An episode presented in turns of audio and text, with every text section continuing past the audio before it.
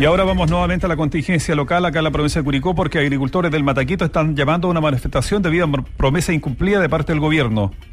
Vamos a hablar ahora en directo con en la zona de Sagrada Familia, Villa Prat, con eh, Ignacio Alcaíno, que representa de alguna manera a los eh, agricultores afectados de la denominada cuenca del Mataquito. Ignacio, buenos días. Hola, Leo Alberto, buen día.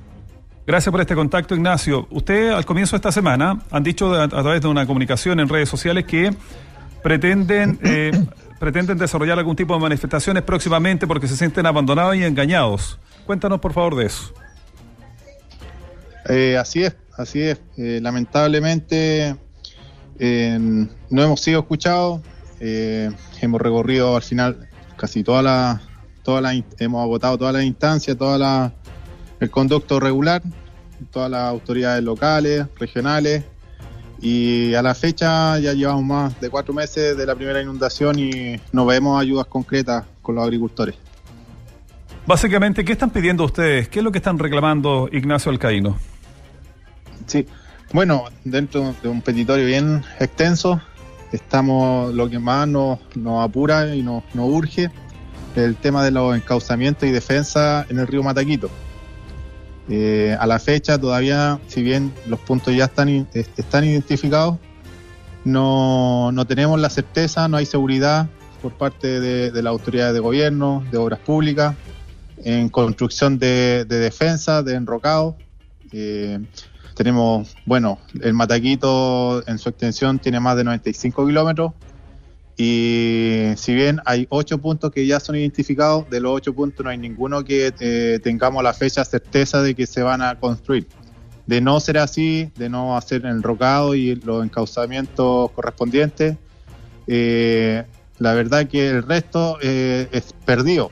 Si no podemos recuperar suelo, no podemos recuperar canales de regadío, si no tenemos la seguridad de que el río vuelva, se va a volver a meter. De hecho, estos días, el fin de semana, el domingo, eh, en la noche se empezó de nuevo a meter agua a Villa Prat, eh, si no es por la acción rápida de, un agricultor, de un vecino, que con dos retroexcavadores ahí como pudo, pudo frenar un poco esta agua, pero la verdad que con poquita agua ya eh, corrimos el riesgo de, perder todo lo que ya se teníamos trabajado, la recuperación de canales, que si bien ha sido lenta la, recuperación, pero ya hay harto trabajo invertido hay recuperación de suelo, hay siembras también, de hecho, eh, cultivos que ya están dos, tres, semanas, incluso un mes que ya están en crecimiento, entonces estamos en esa, en esa, bueno, en esa mirada en este momento, no, nos sentimos la verdad que un poco a la deriva,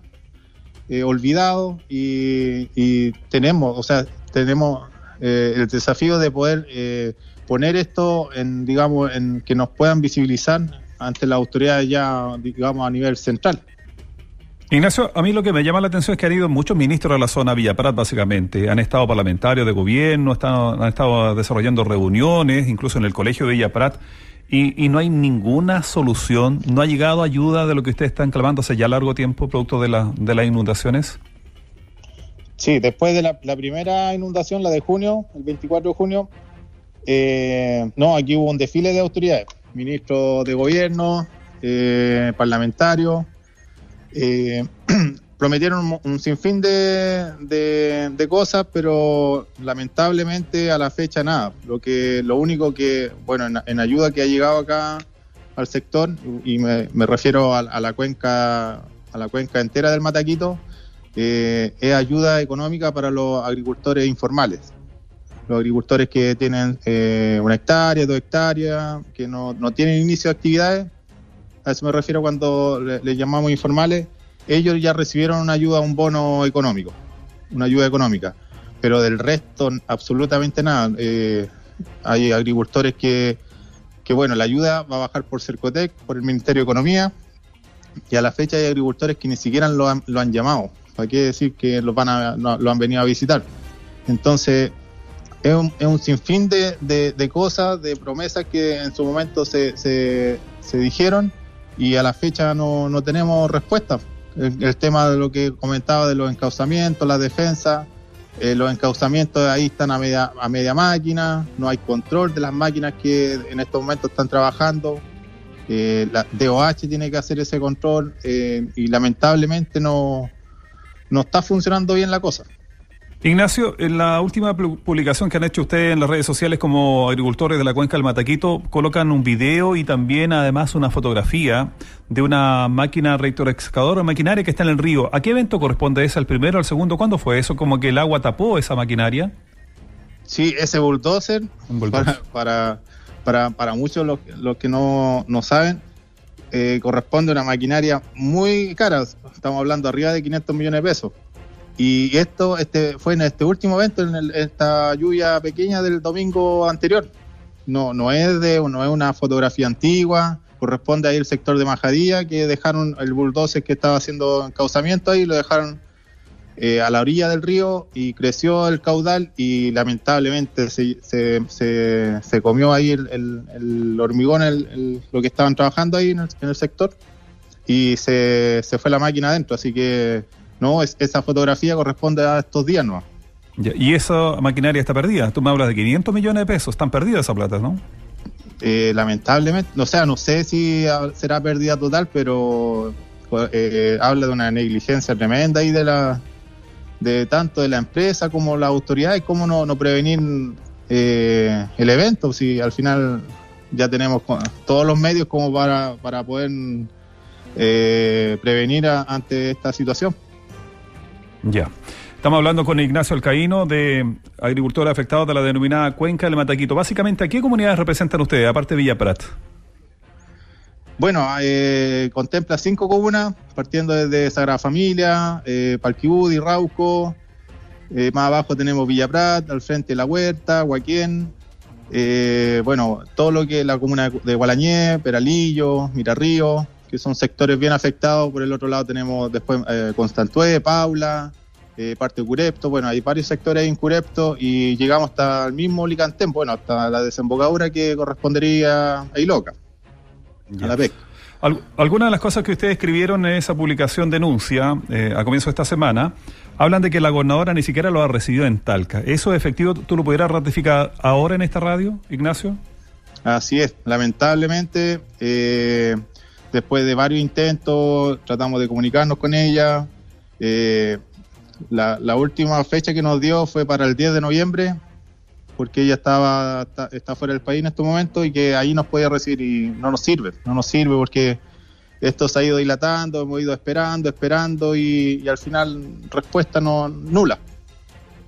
Ya, adelantemos un poquito ahora en cuanto al tiempo. ¿Qué deberá pasar con esta situación que están viviendo ustedes los agricultores de la cuenca del Mataquito con el tema de la producción para el próximo verano, la, producción de sandía, los choclos, los porotos, las papas? ¿Eso ya no, no va a ser posible derechamente? ¿No tendremos esos productos de la zona costera? Eh, lamentablemente eh, vamos a tener, pero un porcentaje muy bajo. Yo me atrevería a decir que un 30, un 40% de lo que es un año normal. De hecho, ya estamos, bueno, hay cultivos que vamos muy atrasados, un mes, mes y medio eh, atrasados y, es lamentable. Yo de este 40% que digo que, va a haber de producción, además de eso, va a salir muy tarde. Entonces, al salir nosotros muy tarde, como digamos sector agrícola tempranero, vamos a salir, digamos, con el, con, con el resto de la producción de acá local, regional. Y eso ahí arriesgamos a que, los precios no nos acompañen como, como debiera. Ya. ¿Cómo quedó finalmente la calidad del suelo, de la tierra de cultivable después de las inundaciones, de los dos eventos que tuvimos ahí por y donde se salió el río Mataquito? No, acá tenemos cientos, cientos de hectáreas destruidas totalmente. No, no hay ninguna posibilidad de, de sembrar esta, este año ni el próximo y de lo que se salvó, que son principalmente árboles frutales, eh, la producción este año va, va a mermar harto. Va, hay, hay harto daño ahí que ahora en el, en el, caso del cerezo se están viendo, la fruta no, no en calidad no, no está acompañando, eh, una baja eh, producción. entonces, no, es muy... De, ¿Cuánto se llama? Es muy mala, digamos, la, la, calidad del suelo la que quedó, la, la, producción que va a venir también va a ser muy, muy poca y con eso conlleva un montón de factores, entre ellos está la cesantía. Este año vamos a tener muy poca cosecha, en el caso de la cereza, y lamentablemente va a repercutir, eh, a lo mejor no directamente, o sea, directamente en los agricultores, pero también va, va a afectar a los a las familias, a todos estos trabajadores agrícolas que nos acompañan en la temporada y que va al final este año va a ser muy corta y, al final y, muy poco, o sea, y todo eso eh, corresponde a lo, a lo a la a consecuencia de estas inundaciones. De acuerdo. Ignacio, en cuanto a orden de prioridades, ¿qué es lo que están pidiendo primero ustedes? ¿Es recuperar la infraestructura de riego para poder finalmente sembrar, trabajar la tierra? Mire, en cuanto a la infraestructura de riego, eh, hemos estado relativamente bien. Ya se, han estado reconstruyendo, de hecho los fondos, los recursos para varios canales de aquí del sector ya, llegaron, se está trabajando en, ello, pero para nosotros es prioridad el tema de las defensas. Eh, tenemos que avanzar en paralelo en todos estos puntos que hemos ido eh, nombrando y si no tenemos la seguridad de poder defender, digamos, esta infraestructura de riego, los, campos, todos estos suelos que se han ido eh, recuperando en parte, el, resto está, de más. Eh, nosotros, dentro de las prioridades, está eso, los, los encauzamientos que se hagan como corresponde, ojalá en, una mayor extensión, y lo, todas estas defensas que eh, nos vendrían a proteger y, a darnos algo de seguridad ante futuros eventos. Ya. Ignacio Alcaíno, te voy a hacer la última pregunta y creo yo que la más importante, pensando en el resto de la comunidad que nos escucha. Ustedes en redes sociales dijeron a comienzo de esta semana de que los agricultores afectados de la cuenca del Matequito van a desarrollar una manifestación el próximo día lunes 6 de noviembre en el cruce de Lontué, a las 10 de la mañana en la carretera 5 Sur. ¿Eso lo mantienen? ¿Van a tomar los costados la ruta 5 Sur a la altura de Lontué? Eh, así es, sí, lo mantenemos y, hago también el llamado a, los vecinos, a las familias, a todos los agricultores que, se han visto afectados, que no, la ayuda no les ha llegado, a que nos acompañen. Al final esto eh, es una ayuda eh, para todos. Nos, no hemos sido escuchados y, ahora es el momento. Ahora no, no, nos sirven un mes más, no nos sirve que en febrero eh, empecemos a batalear o que, por ejemplo, en mayo, eh, abril del próximo año, cuando venga la lluvia, empecemos a, lamentar.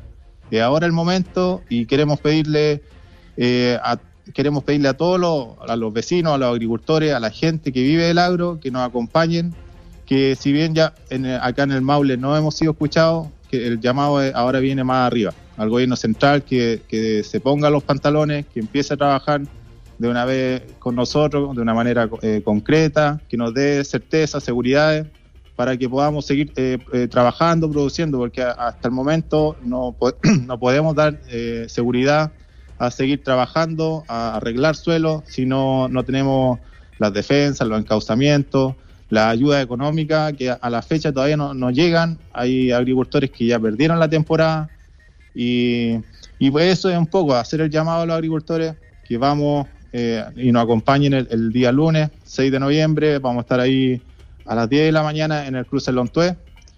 Vamos a, vamos a asistir acá a todos los sectores que mencionábamos, desde Licantena hacia, hasta Rauco, Sagrada Familia. Y, eso es un poco, eh, Luis Alberto, hacer el llamado a que los agricultores de una vez por todas nos podamos unir y para que seamos realmente escuchados. Va a ser una cuestión parecida a lo que ocurrió en el Puente de la Huerta, con su maquinaria, los tractores, los camiones, toda la calle. Así es, sí. Ahí, bueno, hay varios camiones, tractores, se nos van a ir agregando el sector de Sara Familia. Por el lado del otro lado, de, digamos, de Gualañé, Rauco, también hay, varios agricultores que ya confirmaron la asistencia. Yo creo que va a ser algo muy parecido a, lo que se hizo en Villa Prat, la huerta la, vez, la vez pasada pero ya esta vez va a ser el corte en, la carretera 5 Sur. Ya, con esto termino, Ignacio Alcaíno, contigo. Eh, ¿Qué pasa si el gobierno le dice mañana pasado, antes del próximo día lunes, mire, ¿sabes? Sí, le vamos a hacer llegar estos bonos, estas ayudas. Eh, te lo pongo en el contexto de lo que pasó con la gente de acá de Parque Zapallar.